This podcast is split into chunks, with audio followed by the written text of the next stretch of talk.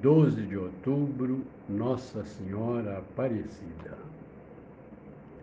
O Evangelho de hoje está no Evangelho de João, versículos 2, ou melhor, capítulo 2, versículos de 1 a 11.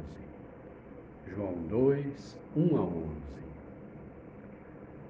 Naquele tempo houve um casamento em Caná da Galileia.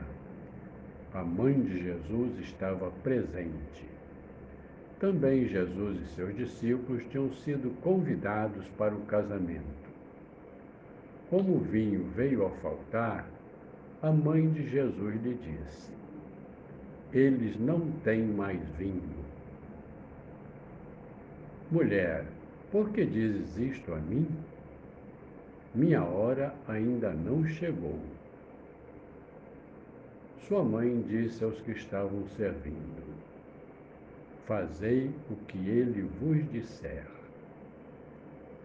Estavam seis talhas de pedra colocadas aí para a purificação que os judeus costumam fazer. Em cada uma delas cabiam mais ou menos cem litros. Jesus disse aos que estavam servindo: Enchei as talhas de água encheram-nas até a boca. Jesus disse: Agora tirai e levai ao mestre-sala. E eles levaram. O mestre-sala experimentou a água que se tinha transformada em vinho. Ele não sabia de onde vinha, mas os que estavam servindo sabiam pois eram eles que tinham tirado a água.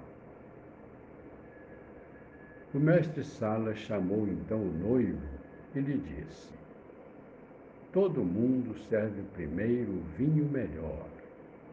E quando os convidados já estão embriagados, serve o vinho menos bom. Hoje celebramos Nossa Senhora Aparecida, padroeira do Brasil. Nossa Senhora é a mãe de Jesus. A mãe de Jesus lhe disse: Eles não têm mais vinho.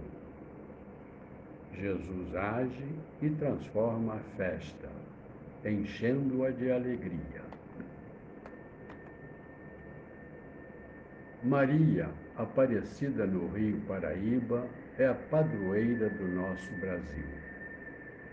Hoje podemos pedir que ela olhe para a nossa pátria. O que está faltando para nós?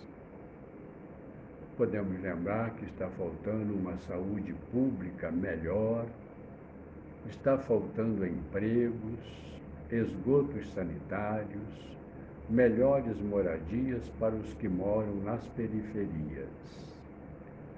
Está faltando uma política sem corrupção que distribua melhor as nossas riquezas para que ninguém passe necessidade.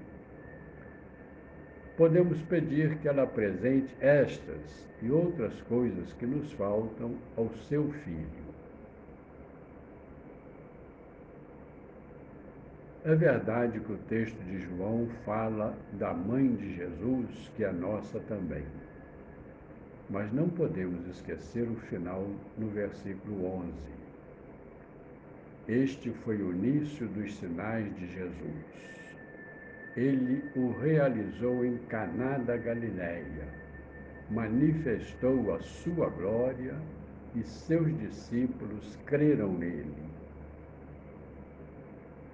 ele manifestou a sua glória e seus discípulos creram nele. Jesus manifesta a sua glória mudando o destino de uma festa. A festa poderia terminar triste, mas terminou cheia de alegria. Pensemos sobre esta alegria que manifesta a glória do Filho de Deus e faz nascer a fé dentro dos discípulos.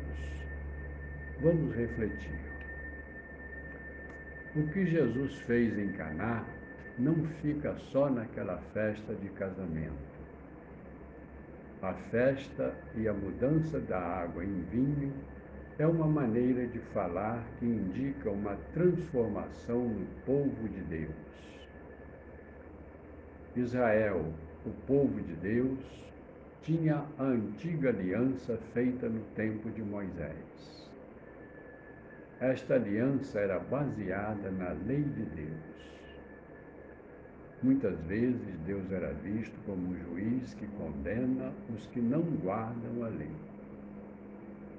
Jesus vem trazer uma nova aliança, como lembramos na Eucaristia, baseada num Deus que é Pai, misericordioso e cheio de ternura para conosco.